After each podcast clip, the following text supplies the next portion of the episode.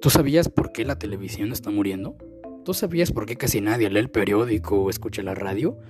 ¿Tú sabes de lo que está pasando actualmente? ¿Sabes? ¿Estás informado de lo que actualmente está pasando? Conforme pasan los años, el tiempo en general, siempre hay algo que pasa en la vida. No es una línea recta, sino siempre tiene curvaturas.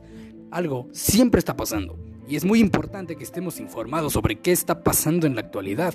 Es nuestro alrededor. Mínimo deberíamos saber qué es lo que está pasando para poder hacer un cambio siempre que se pueda.